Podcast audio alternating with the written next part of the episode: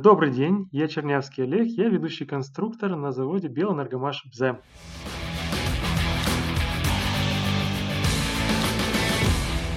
Всем привет, это подкаст «Конструктивный разговор» и с вами Андрей Галенкин.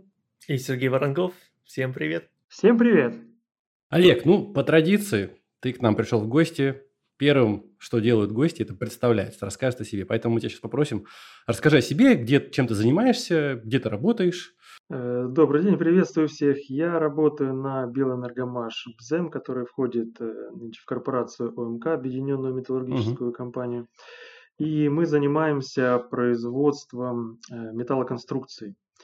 Именно строительных металлоконструкций, это не трубное производство. У нас есть и другие отрасли на заводе Энергомаш и котельное производство, и сильфонные компенсаторы, и трубы, и сами мы изготавливаем трубы.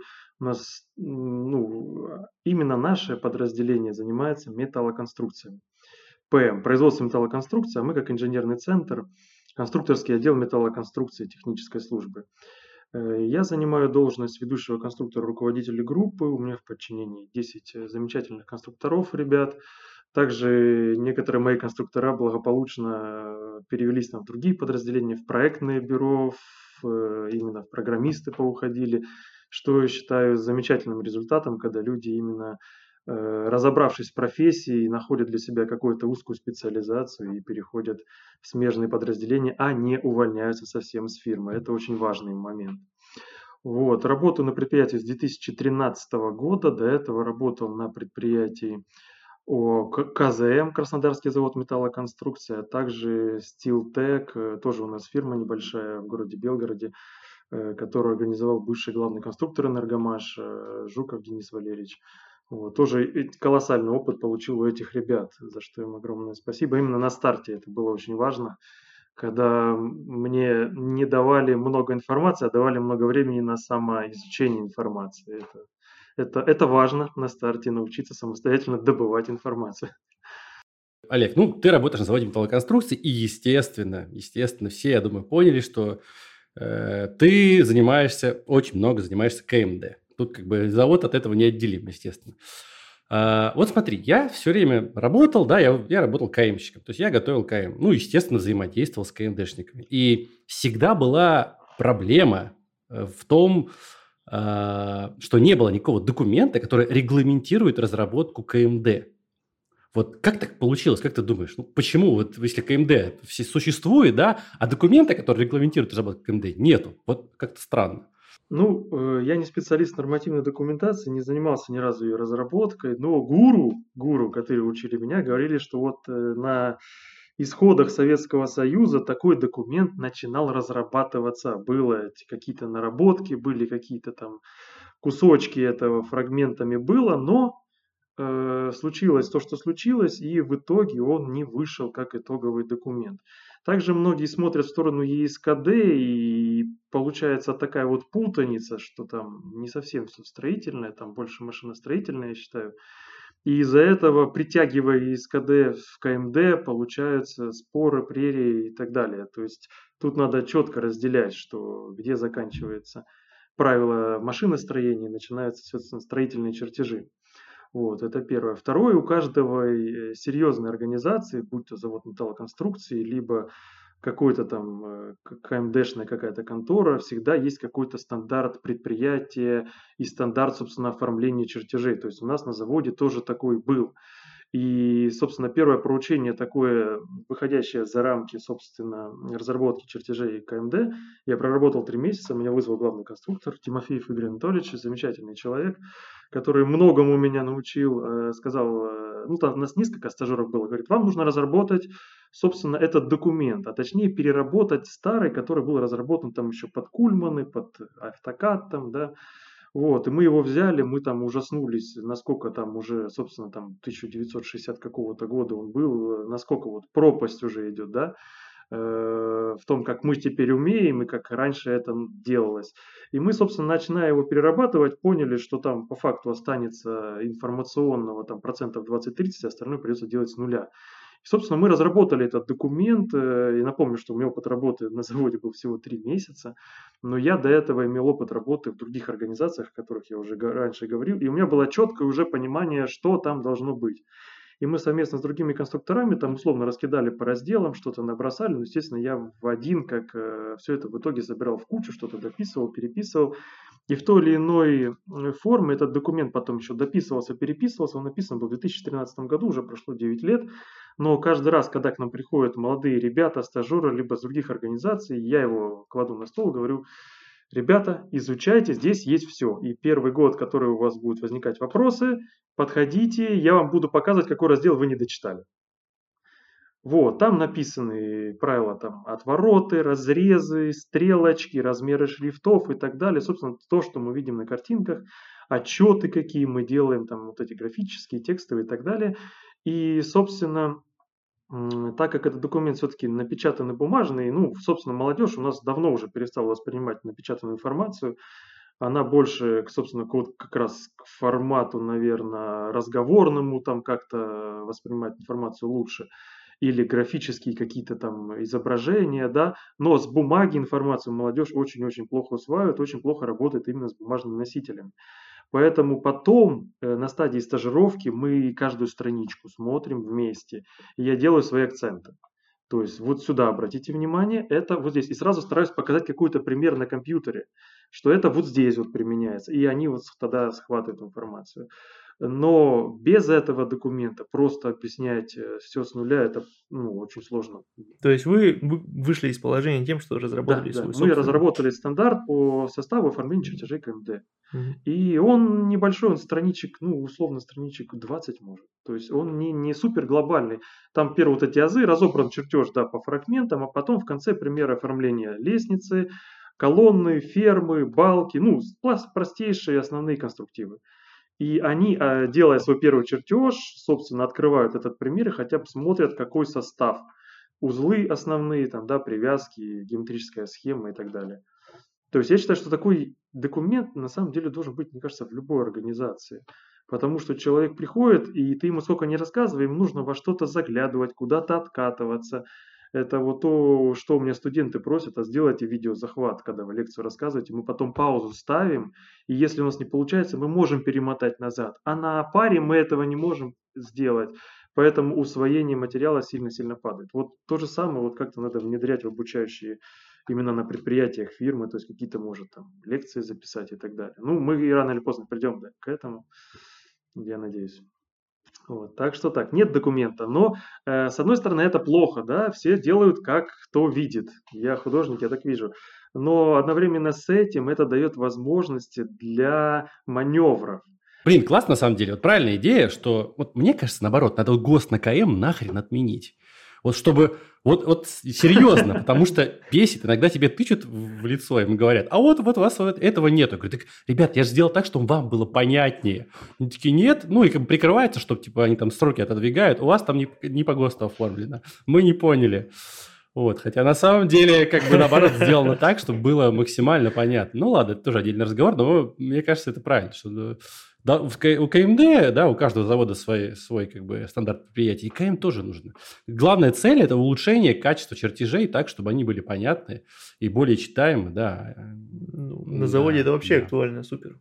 Я думаю, что Но мне кажется, если такой документ и должен родиться, то это должен быть, знаете, такой страниц на 5 документ, где будут обязательные для исполнения указаны, допустим, там, э, там выборка металла для закупки, там, да, mm-hmm. то есть какие-то основные вот постулаты, но без которых реально комплект будет неполный. То есть это из серии, когда нам скидывают КМ, а ведомости элементов нет. И мы такие спрашиваем, а где брать элементы? А мне говорят, а мы автокад вам скинули, вы в автокаде тыкаете, и там в слое, слой, смотрите, и название слоя, это будет маркировка. И ты такой, так мне же работать надо, а не вот этим заниматься. И вот такое тоже, или вообще 3D модель каркаса скидывают.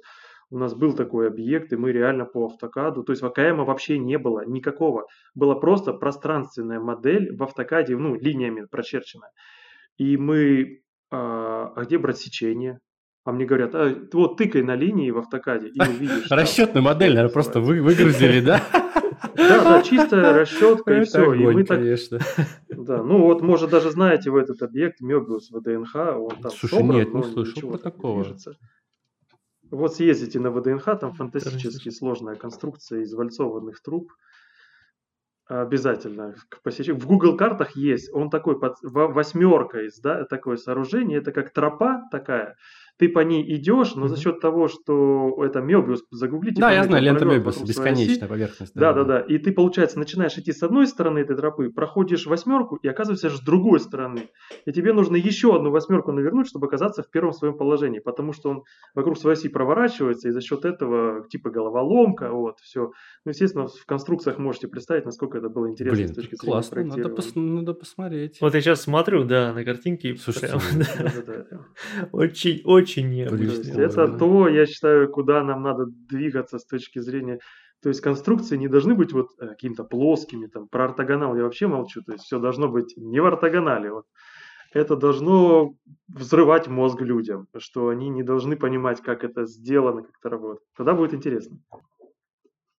Ты говорил, что ну вот вам скидывают КМ, где просто ни хрена нет, да, или там вообще скидывают палки, да, модель в автокаде палками, и ты смотри. А вот на твой взгляд, э, что должно быть в классическом КМ, да, а что нужно отдать на разработку КМД? Вот в твоем видении, какой, каков он идеальный КМ?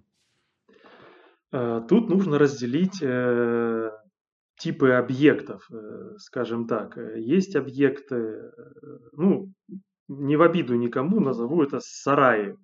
То есть то, что плоское, горизонтальное и вертикальное. Э, там достаточно расположения план колонн, продольные разрезы по связевым колоннам, допустим, да, и по фермам геометрическая схема фермы. То есть, как вот меня учил мой гуру Валерий Павлович Жуков, КМ должен состоять из четырех страниц. Это общие данные, это ведомость элементов с планом расположения колонн, и э, спецификация металла, естественно, собранная для закупки, и узлы, основные узлы. То есть это какие-то рамные узлы, это база колонны и, допустим, ну что, узел опирания фермы, ну, допустим, да. А даже крепление связей, я считаю, что это не должно входить в объем разработки КМ, потому что это, ну, это простейшие узлы. Вот. Это первый тип объектов, которые, допустим, можно, наверное, так грубо сказать, 80% объектов страны. Э, Идем дальше. Что-то кривое, косое, допустим, такой же сарай, допустим, это будет торговый центр, но у него какой-то хитрый фасад. И тут можно раскинуть на простое и сложное. Простое, смотри, пункт первый, да, план фасада, разрез, да, как я студентам люблю говорить. И сложное, то есть вот эти вот хитрые примыкания, нам нужно понимание того, как это видит себе проектировщик а потом мы предложим условно свой вариант, который будет первое технологичный, а, второе простой. Обычно полет фантазии проектировщиков э, сильно-сильно усложняет картину мира, но мы же не знаем всех внешних факторов, допустим, может там из плоскости что-то невероятное там будет или должно быть. Мы же видим только расчетные усилия ведомости элементов, поэтому если что-то кривое, косое, там, подкрученное, то желательно как можно больше детализации сделать со стороны КМщиков. Но дать возможность э, предприятию это дело соптимизировать под возможности своего оборудования и возможности конструкторов. Не все конструктора могут работать с трехмером. До сих пор, к сожалению, в нашей стране я вижу, что не все фирмы, э, кто-то автокадит, кто-то еще как-то, кто-то в компасах каких-то и так далее. Вот, поэтому сложные трехмерные узлы – это все-таки трехмерное, ну, нужно дать возможность перейти на что-то плоское, простое. Если люди могут в трехмере работать, то э, чтобы мы давали обратную связь. То есть это тот случай, когда лучше попросить на согласование, допустим, не э, КМДшку разрисованную, а трехмерную модель. Потому что когда ты крутишь трехмерную модель, у тебя-то своя точка зрения, ну я сейчас с точки зрения проектировщика говорю, Проектировщик-то по-своему видит работу конструкции, а мы, конструктора, по-своему. Мы ее видим с точки зрения, если меня позовут в цех, я должен ее разметить да, на плите. Вот, мы смотрим э, все-таки с точки зрения предметной изготовления. И поэтому проектировщик должен глянуть трехмерную модель. Э, не должен согласовывать, он должен ее глянуть. И если у него вопросов не возникает, то значит все ок. А если он просит уточнить там какие-нибудь методы и технологии сварки в конкретных местах, вот он должен то есть, если у проектировщика нет вопросов, для меня вопрос, осмотрел ли он, допустим, IFC-шную модель, либо Tekla модель, да, вот, осмотрел ли он, потому что у меня там есть вопросы. И в таких случаях я, допустим, какую-то конференцию инициирую и сам принудительно показываю эти узлы. Обратите внимание, здесь такое-то решение, мы сомневаемся. Гляньте, пожалуйста, своим опытным взглядом. Вот, то есть, э, и часто проектировщик смотрит говорит, о, как, да, это вот так получилось. Интересненько, интересненько. Вырежьте мне этот узел, я там его посмотрю, покручу, да, там. Э, то есть они тоже начинают сомневаться, и это хорошо. Когда проектировщик начинает сомневаться, вот, значит, не, не зря это все делалось. Вот, то есть, то, что касается уникала, допустим, та же Лахта-центр, да, у нас там была модель трехмерная, у нас был КМ с вырезанными узлами, да, из трехмерной модели. И во время, я помню, проектирования у нас там, там допустим, э, ребра металлические, да, стоят, и мы одно какое-то ребро делаем цельное, а другие разрываем, да. Часто именно в расчетной модели это все цельные ребра, а мы уже потом смотрим, что нам в порядке очередности изготовления конструкции, ну, мы же по, операционку какую-то закладываем изначально при конструировании, и мы уже эту по операционку уже как бы скриним, да, либо прям модель скидываем, и проектировщик должен глянуть, а какие ребра действительно основные, какие мы можем порезать, а где там можно с полного провара уйти на катеты и так далее. То есть тут уже, когда нестандартная какая-то история, и либо это стандартные какие-то да, каркасы, но сложные узлы, вот именно обычно весь, э, вся сложность, вся трудоемкость именно в узлах, в уникальных, не типовые какие-то, да, там серийные. И вот эти узлы, это уже не с точки зрения, это должно быть обязательно в КМ. Нет, должна быть стопроцентная обратная связь с проектировщиком. Не так, что ты пишешь вопросы, а тебе в ответ скидывают серии, И ты такой, ну, поговорили. Да. Спасибо, спасибо. Да. И ты такой, ну все, на откуп все КМДшника дается. Это, конечно, я считаю, что некорректно с точки зрения проектировщика. То есть, если возник вопрос, это вот опять же ответ к моему гуру, он говорит, не бывает глупых вопросов, бывают глупые ответы. Вот. Э, и тут нужно с этим работать. То есть э, не всегда квалификация КМДшников будет та, которую ожидает проектировщик. То есть иногда мы задаем вопросы, а нам проектировщик говорит, так это же очевидная истина. Такая, говорит, ты говоришь так мы это знаем, но на предыдущем заказе мы на это налетели, и пришлось за свой счет, допустим, что-то да, переделывать, либо что-то не смонтировалось, давайте-ка еще раз посмотрим. То есть у них-то свой опыт, у конструкторов. И там большие деньги иногда приходится заводу выкладывать за переделки, там, за то, что смонтировать не получается. Либо у нас вот, там были ситуации, когда мы самолетом конструкции отправляли. Ого! Фига себе. И это было, это я тебе скажу как бы на секундочку, раз в год бывает. Ничего себе, первый раз такое слышал. Когда летит самолет, потому что что-то там не смонтировалось, либо что-то браканулось там, а сроки-то уже ускакали, а аренда крана там тысячи-тысячи угу. евро, и, вот так вот, да. И такое имеет место быть. Поэтому э, всегда тут, смотрите, вот чтобы понятно было, риски должны быть оправданы. То есть всегда напротив любого решения ты ставишь равно столько-то, да, условно, денег. И всегда ты вот эту ответственность, когда риски большие, стараешься как-то разделить. Поэтому ты готов скидывать модели проектировщикам, монтажникам, да, чтобы они посмотрели, те посмотрели. И потом вот совместно решение принялось, чтобы потом эти риски, когда они вылазят на монтаже, ты хотя бы какой-то протокол совещания нашел, либо хотя бы какую-то переписку в почте, где тебе написали там согласовано, там допускается, там, и ты такой, ну, ребят, ну вот, мы же совместно и приняли это решение, да? То есть, ну, я это называю, конструкторам тоже говорю, такой сленговый, оставлять следы. То есть при принятии решения оставлять. То есть это не должен быть телефонный разговор. Это должен быть, если телефонный разговор, то потом закрепленный хотя бы по электронной почте, там, без протоколов, без согласований, да, официальных писем. То есть оставление следов – это то, на чем мы уже не раз на эти грабли наступили. То есть решение, согласованное по телефону, не является законным, условно говоря. Да. Поэтому мы всегда инициируем хотя бы, если это телефонный разговор, хотя бы мы ставим второй телефон на диктофон рядом, чтобы потом и еще иногда бывает такой нюанс. Ты сказал, он сказал, и все вроде бы договорились. Но ты когда это рисуешь, выясняется, что а ничего вы не договорились, ребят. Он подумал в одну сторону, а тот подумал в другую сторону. И потом, когда это уже все появляется в железе, не дай бог, и всплыва, всплывает, он говорит, а нет, я имел в виду другое, да и все уже. Хорошо, а вот э, какие самые частые косяки или упущения в КМе? То есть то, что приходит, э, на завод. Вот где чаще всего косячат люди? Ну, давайте тут тоже разделим. Э, первое, откровенные недоработки проекта КМ. Ну, отсутствует ведомость элементов, э, спецификация стали, э, неправильная посчитанная спецификация стали. То есть у нас были неоднократно заказы, где накручен был вес раза в полтора-два. И, за, и заключается договор на эту сумму. А потом ко мне приходит менеджер, говорит, а где еще тысяча тонн? А ты говоришь, а все? Он говорит, а, а металл куда девать? Да. Ну, понимаете, да, к чему это приводит? Ну, да. Какие серьезные там истории вылазят. Э, это откровенные недоработки. Их опускаем. Это, я считаю, вообще, я бы назвал это криминал, да? Ну, нельзя людей обманывать. Теперь второй вопрос. Э, э, что у нас обычно есть в КМ? Ну, обычно там планчик, да, какие-то узелки, какие-то, ну, обычно как проект делится. Основной каркас, да, а потом пошел КМ2, КМ3, это там внутрянки, угу. под оборудование, и какие-то там, может, потом, это уже не касается КМ, это уже касается, допустим, какие-то, да, трубопроводы, газопроводы, и вот именно там вылазят коллизии. Угу. В том числе с основным каркасом. Когда нам присылают лестницу, она идет через э, связи между колонны. И вот начинаются вот эти вот откаты.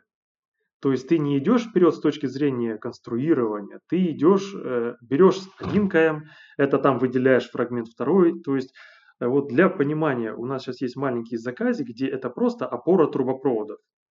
Это два больших хомута диаметром э, метр полтора, да? Просто трубу зацепить и на скользящей опоре ее установить. 64 вопроса написано. Жесть. Жесть, да. А проект, чтобы вы понимали, мы же привыкли, что машиностроители, они такие точные ребята, у них все четенько, до, до, до сотых миллиметра у них размеры некоторые стоят. То есть это чисто машиностроительный чертеж. 64 вопроса вот, для понимания. Поэтому одном, по сути, это одна марка, в которую входит несколько, 5 подмарок. Вот. И вот, да, вот такие проекты.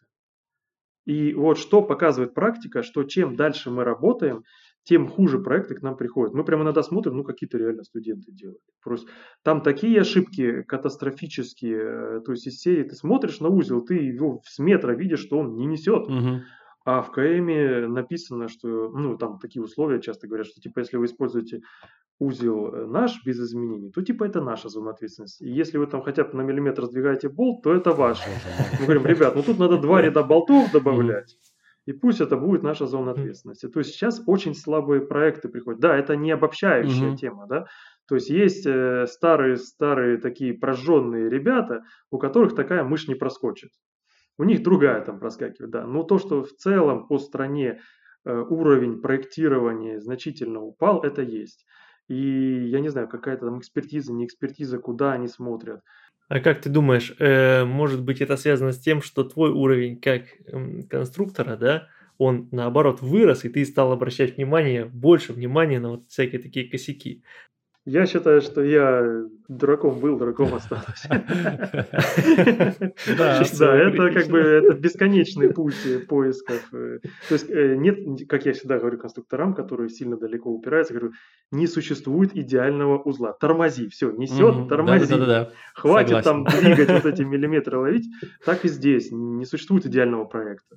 Его можно вылизывать до бесконечности, но главное первое, если вы разрабатываете какие-то стадии э, начинки да, здания, обстройки, вспомогаловки, вы как-то замораживаете объекты основного каркаса и старайтесь не налетать. Там на колонны налетают, на связи. Потом э, берут трубопроводы, проводят их через раскосы ферм. И ты такой, ну, вряд ли же трубопровод разрежут. И ты, ребята, давайте смещать трубопровод. Они, тебе, они знаете, что отвечают? Ребята, а это дело раздел, другая фирма, она была на подряде, связи с ней нету, давайте геометрию фермы. Жесть. И такое тоже имеет место быть. Когда вот знаете, иностранный какой-то подрядчик, а они там нанимают, э, ну, небезызвестные там всякие фирмы, там, они там нанимают каких-то подрядчиков, которые там отыгрались, и все, и, и все, и больше. То есть, чтобы они внесли изменения в свой проект, им нужно заново платить. И с ними никто уже не связывается. И ты такой, ну, поехали каркас подгонять под трубопроводы, да. Э, несущий. И вот это есть. То есть я считаю, что это все-таки такого не должно быть в проектах КМ, потому что тебе приходится резко останавливать процесс уже цикл изготовления основного каркаса, замораживать уже детали порезанные в цехе, так, то есть противопоток изготовления делать.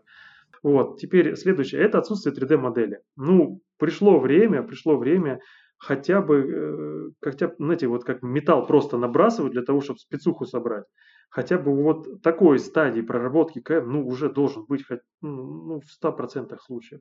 Хотя бы AFC-шку сбросьте, из другой программы что-то сэкспортните, хотя бы 3D DVG. Он уже столько вопросов закроет, вы не представляете. Просто ты, когда смотришь визуальную, ну, ты вставляешь его как опорный объект, и натягивая каркас, естественно, ты работаешь по КМ. Но ты раз включишь там глазик, ну, опорный объект, глазик включил, она отобразилась, ага, все, я в верном направлении, глазик выскочил. Чтобы вы понимали, это защищает от поставки на монтаж колонну на метр короче. И это, это бывает, это раз в год бывает, колонны приезжают на метр короче, балки на метр длиннее. Ну просто ты набираешь каркас, разбиваешь сетку осей, ну и маханул по клавише, там, да, щелкнул не то. Потом спешили на стадии монтажки, там э, тоже а, из серии Текла сама сетку оси образмеривает, он даже не глянул эти циферки, да, когда протягивал. Ну, спешка, все в спешку упирается. И получается в итоге, что нету какой-то проверки такой глобальной. И э, подгружали, мы там делали радиус загиба там, и мы радиус э, загиба вот этих вот вальцованных полок, из автокада щелкали и смотрели в свойствах объекта загиб вот этой вот линии. Угу. Ну, не было этого угу. в КМ, да, угу. ну, как это обычно бывает. Угу. И... Ну, автокад был, да? Да, да ну что-то там было, был, да, вот автокадовские разрезы или что-то. И конструктор просто глянул и диаметр принял за радиус. Угу. Ну, банально, да, не разделил на два. Или там два значения выдавал автокад, ну, не на ту ячейку глянул. И получилось, что фасад чуть-чуть, ну, спрямился, да. И мы потом, когда получили все-таки трехмерную модель, мы ее накинули, и я вот каждый этот контур проверил, и несколько мест таких нашел.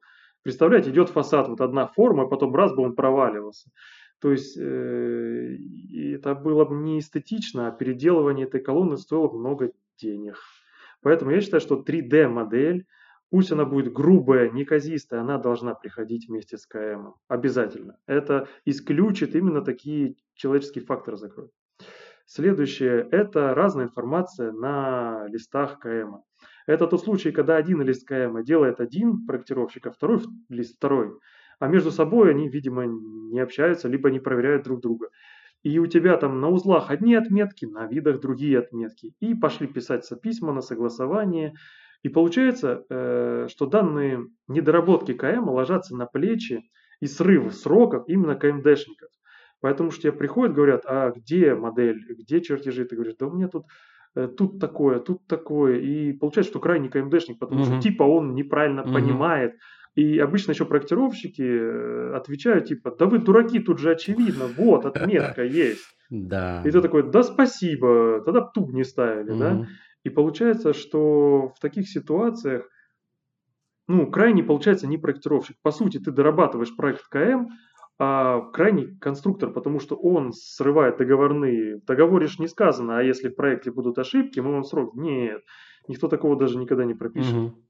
То есть э, это все ложится на плечи и ответственность конструкторов. И вот э, был у нас один заказ, по которому тоже там за три сотни вопросов зашло, там уже количество вопросов, да, 300 там и так далее. И ты сидишь, просто уже ты в этих вопросах, ты уже не помнишь, что ты спросил, что ты не спросил. Это жесть, это жесть. То есть, э, ну, именно качество проектов сильно тянет разработку КМД. Угу. Э, вот. И еще камень преткновения. КМщики всегда разрабатывают узелок самого идеального, самого простого места. И ты потом этот узел берешь и пытаешься его всунуть во все остальные места, а он везде не подходит, вот от слова совсем. У тебя увеличивается эксцентриситет, у тебя увеличивается количество болтов, э, второй ряд болтов, накладки на стенки вылазят, выреза какие-то вылазят, ослабленные сечения не несут, и полетели улетать сроки проектирования, конструирования. Значит, а в чем еще прикол? Вот это любимая, любимая фишечка проектировщиков. Любые отклонения от проекта ТКМ должны согласовываться с авторами проекта. Да.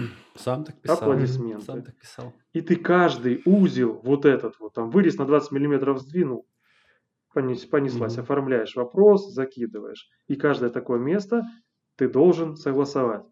По-хорошему. Фраза есть, все. Угу. То есть, и если, не дай бог, ты не согласовал, а он думал, что у тебя все по узлу, потом такие обиды со стороны проектировщиков. Ну вы же обязаны, вы у нас там обмануть хотели. Он модель трехмерную потом смотрит и говорит, о, я нашел там несогласованный узел.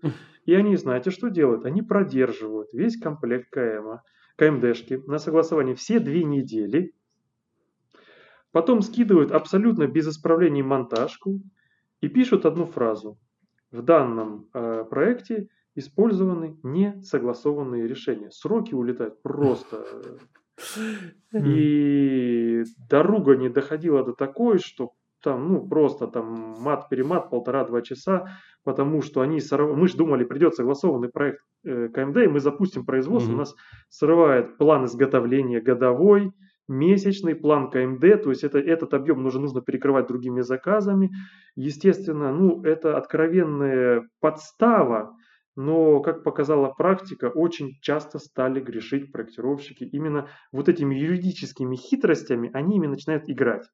Э, и что потом приходит? Потом через три месяца они нас так резину нам тянут, находят какую-то вот одну там, у нас были завороты на согласовании из-за лишних пробелов в тексте. Ну, это выгодно получается. Да, они так тянут резину, срывают сроки, а потом через три, через полгода присылают нам откровенно другой проект КМ. Абсолютно со свежими датами проектирования. Блин, это, конечно. И ты смотришь, что да там все к чертям перепроектировали. И из-за этого весь этот цирк разыгрывался. И ты это все пытаешься донести конечному заказчику, а он смеется и говорит, читайте матчасть, у вас же сказано, пока нет кода там на изготовление, вы ничего не можете, и мы можем вам менять проект. Ты сидишь, ну понимаешь, что это все просто завод обманули, на деньги кинули. И ты сидишь и... Я понимаю прекрасно, о чем ты говоришь, Олег, потому что я работал как-то на одном объекте, который ты назвал, да, на букву «Л», где я был вот прокладкой между проектировщиком и заводом. И вот эта херня была постоянной. Я пытался как-то подружить, но мне вот реально тяжело было. То, что реально вот держат КМД, потом говорят, нет, ни хрена не согласовано, там за какой-то ерунды вообще. Да, Это да. да. да. То есть, э, и потом, вот чтобы вы понимали, то есть мы по одному проекту не могли три месяца получить код согласования. Но потом, когда у них загорелось, мы в день получали согласование по девяти монтажкам. Угу. Потому что заказчик То есть, то мы по, да, по одной не могли три месяца получить, они тянули резину там просто.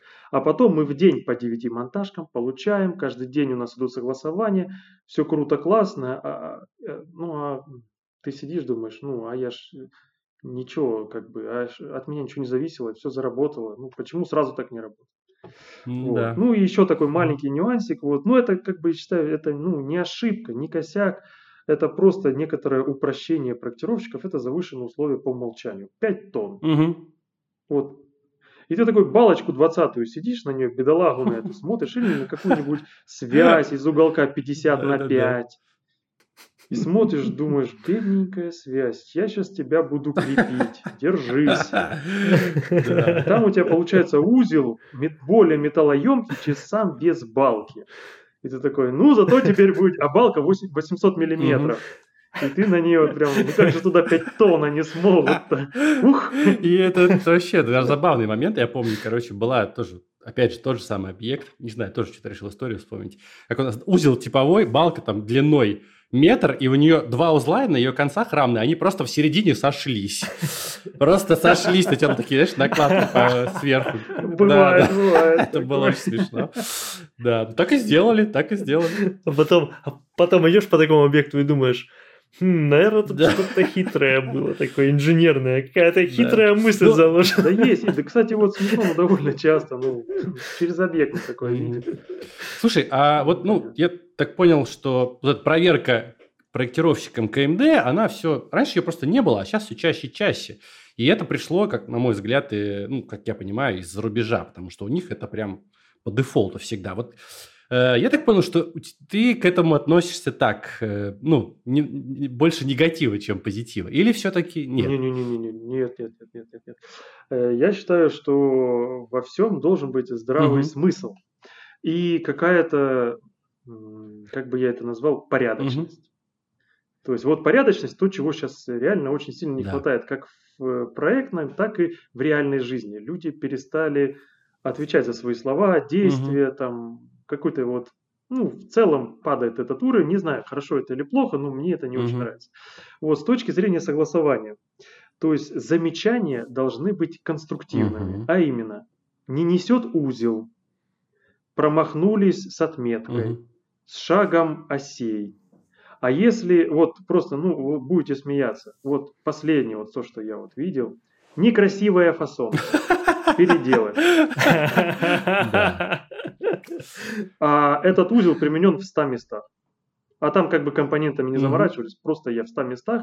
Ну, естественно, я меняю один, там раскопирую, трачу время, просто делаю, я как, я расположил, это было крепление связей, уголковых, я по Z-нуликовому сварнышего разнес mm-hmm. равноудаленно от э, нейтральной оси, и она получилась, ну, несимметричная. Mm-hmm. А им захотелось, вот, чтобы она от границ уголка была симметричная, красивая.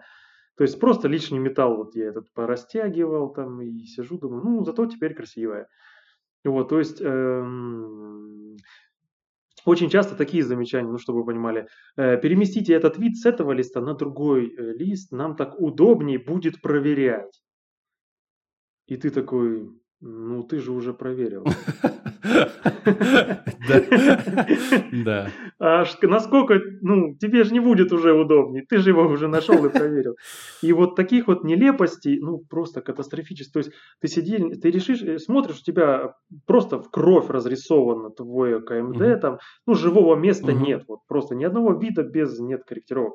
А ты смотришь, а замечаний конструктивных, вот, э, влияющих на несущую способность, на собираемость конструкции, на что-то вот реально то, без чего не произойдет, э, ну, произойдет прям беда произойдет, mm-hmm. да.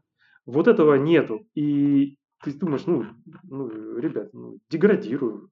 То есть я, я за согласование, но я за здоровое согласование. Полностью тебя Без вот этих вот каких-то крайностей. Да. Ну, кстати, про порядочность ты, ты очень классно сказал. Я вот тоже стал замечать, что когда работал, что вроде и нормальный человек, но что-то ему не дает вот быть порядочным. Либо начальство тоже над ним стоит с пистолетом и, как бы говорит, соблюдай сроки, и ему приходится врубать заднюю иногда там, да, ну, типа, говор... забирать свои слова обратно, ну, проектировщика, да, я говорю. То есть вот это как ты думаешь, что за хрень? Нет, тут еще, знаете, и мне кажется, тут даже не, ну, как бы, как бы это сказать, э, э, я назову это вот по-простому, все меня поймут, синдром вахтера. Угу. Вот я могу наказать, и я буду угу. наказывать. Вот многие почему-то, как только у них появляется вот хоть малейшая возможность, там, ну, власть, угу. там, не знаю, влияние, они начинают, э, ну, переходить рамки, ну, вот эти вот, и я, я заставлю вас это переделать. Вот прям так и говорят. Да. Глубокую очень такую тему поднял, на самом деле. Ты... Я все-таки хочу надеяться, что таких людей, их э, все-таки меньше, чем порядочных. Я считаю, что таких людей жизнь сама поставит на свое место. И своим конструкторам они, то есть, ладно, я там ведущий конструктор, руководитель группы, я привык с этим марать в это руки, да, с этим всем разгребаться, нести эту ответственность, да. А обычные конструктора, знаете, вот молодые ребята приходят после универа, и вот с таким сталкивается. И представляете, какой у них когнитивный uh-huh. диссонанс, и как, как быстро они пишут uh-huh. заявление и уходят какой-нибудь э, на свободную кассу. Э, потому что они говорят, я не хочу нести эту ответственность, нас подставят, нас uh-huh. обманут, я не уверен в решениях, которые нам согласовали, потому что я не уверен, что они ну, сделали и не подставили нас. Ну, то есть я говорю, ребят, uh-huh. смотрите, э, ты в своих решениях должен сам быть уверен на 100%. Uh-huh. Если ты уверен и тебя приведут за руку в суд, ты уверен в этом решении? Если уверен, все, принимай решение. Да, да. Если ты не уверен, считай, пересчитывай. Mm-hmm. Ну, что, пока ты не будешь уверен на 100%, mm-hmm. не ставь 100%. Mm-hmm. Все. И я вот людей стараюсь на вот этих вот как бы неприятных историях посеять им уверенность в себе и чтобы они твердо шли дальше. Угу. И это плоды имеет. Угу. То есть ребята начинают развиваться, лезть, учить там что-то, копать. Копать начинают глубже. Ну вот, кстати говоря, разговор про ответственность, э, он рано или, рано или поздно должен всегда состояться. Что ты не просто там ставишь свою подпись на каком-то чертеже и листе, и тебе как бы ничего не будет, мы в игрушки играем. А когда ты ставишь эту подпись, ты должен угу. четко понимать, за что ты ставишь эту подпись. То есть почему, э, что, что ты делаешь, какая ответственность на тебя ложится, когда ты поставил эту подпись, и это куда-то дальше ушло. Знаете, когда вот еще, когда происходит именно, э, как э, до и после, да, жизнь делится. Э, ну, у меня такое было, я заказал два вагона не того, не той марки сталевого. Мгм. Натянул Мгм. модельку, собрал выборку, отдал в закупку, а потом проверил сталь. И когда ты понимаешь, что там 40 тонн уголка, это больше стоит, чем ты заработаешь за условно жизнь, там, да, Мгм. ну, грубо говоря, да, ну, когда у тебя там еще зарплата тысяч тридцать, да, Мгм. для тебя эти суммы вообще кажутся просто какими-то, и ты живешь на съемной квартире, и ездишь на автобусе, когда тебе там говорят, там, ну, там 100 миллионов, да, ты эту сумму, ты, не- ты даже не можешь представить, это сколько стопок денег там, то есть ты никогда не видел денег. Мгм. Мгм. И когда ты понимаешь, что ты так прокосячил, что ты не отмоешься очень долго, и ты потом с этим ложишься спать, просыпаешься, и такой, да не-не-не-не-не-не-не-не-не. Надо перепроверяться, просить кого-то перепровериться. И я в свое время вводил э, целую систему специальных таблиц, макросов, каких-то систем перепроверки всех этапов на каждом этом. То есть я старался м, исключать максимально человеческий фактор. Мгм. Вот, и я своим конструкторам говорю, что То есть это такой Да, да, оперативный да, то есть контроль, максимум да, оперативного максимум, максимум. И вот у нас был заказ, на котором э, супер-супер подробно нужно было проверять. И все опытные конструктора посыпались. Вот чтобы вы понимали, посыпалось порядка 30-40 конструкторов не в состоянии, не смогли. Вот просто, знаете, вот есть игра «Найди 10 отличий». Мгм. Вот, а, вот это Мгм. вот девятое отличие, вот не находили, и нам возвращали комплекты, у нас были срывы сроков и так далее. И знаете, что я сделал? Я просто сидел, я просто понимал, что я не смогу переучить этих людей. Я не смогу их заставить работать лучше, чем вот они могут, они сейчас работают на максимум. Ко мне пришел мальчик, стажер. Э, Ну, я так смотрю, вот у него склад вот, темперамента, характера. У него вот это есть порядочность, внутренняя ответственность, и он не отдаст работу, пока не будет в ней уверен на 200%. Он был абсолютно нулевой, просто стажер, вот пустой-пустой. Вот я ему сказал, вот, вот открываешь две PDF-ки, э, видишь цифру, картинку, вот любое, не такое же, выделяй в красном, а потом будем разбираться. И вот он проверял там 20 там, листов, там, 10 листов за смену, ну, в зависимости от объема наполнения. И потом мы садились и каждое замечание анализировали. Это критическое замечание, либо, ну, если там пунктирная линия должна быть штрих-пунктирная, да, то мы смотрели там это, ну, да, то есть да, такое он тоже смотрел, да. А, то есть он ничего не знал, и мне было с ним проще.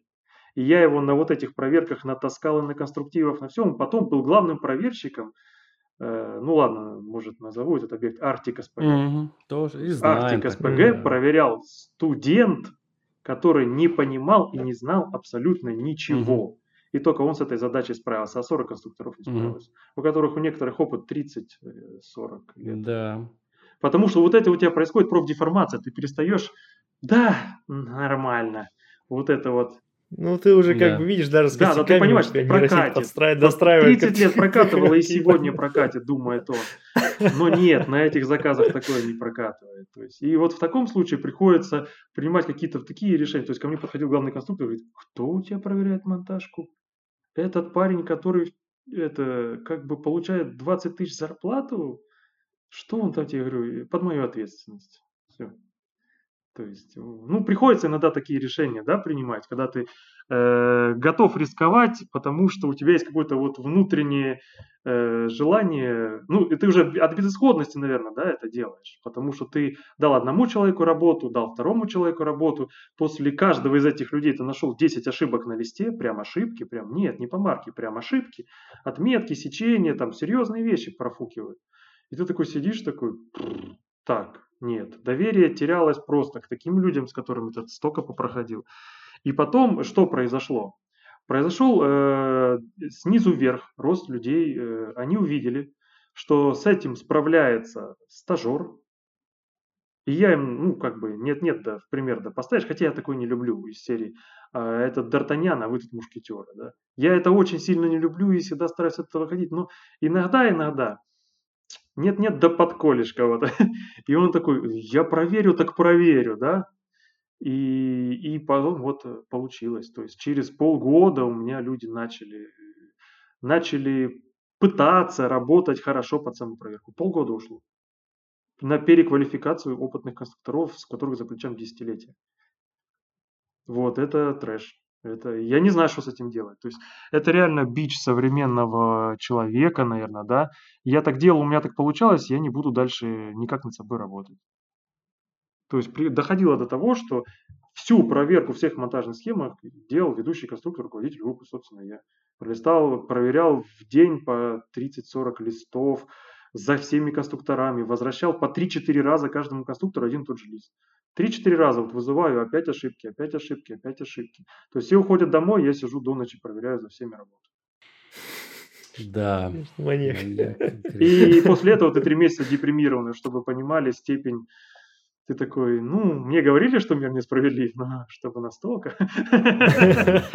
Вот, зато, зато, ну, то есть, именно э, я потом в конце года анализировал итоги года, ну, я каждому рекомендую, и студентам своим говорю, и ребятам, ребят, садитесь в конце, пишите и того, и пишите план на дальше я сел, начал анализировать, то с какими ребятами я зашел на заказ и с какими ребятами я вышел с этого заказа. Ну, ребята выросли не как бы, то есть не стандартный год, да, они освоили, они там 3-5 лет скаканули. То есть они повырастали, подогоняли и поперегоняли некоторых конструкторов, которые работали и были приняты на работу до них. Угу.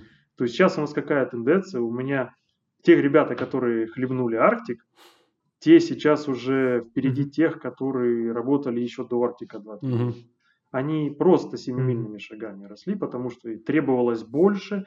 А, как говорится, в тяжелое время рождаются сильные люди. Угу. Вот и здесь этот А этот рост, он дальше продолжился? Или когда проект закончился, ну, э, все стабилизировалось? Ну, тут все зависит, как конкретно какая-то инерция там была? Э, кто-то и дальше будет копать, потому что ему вот это, он поймал волну. И он mm-hmm. дальше копает, пошел, пошел, пошел, мне уже не надо ее толкать.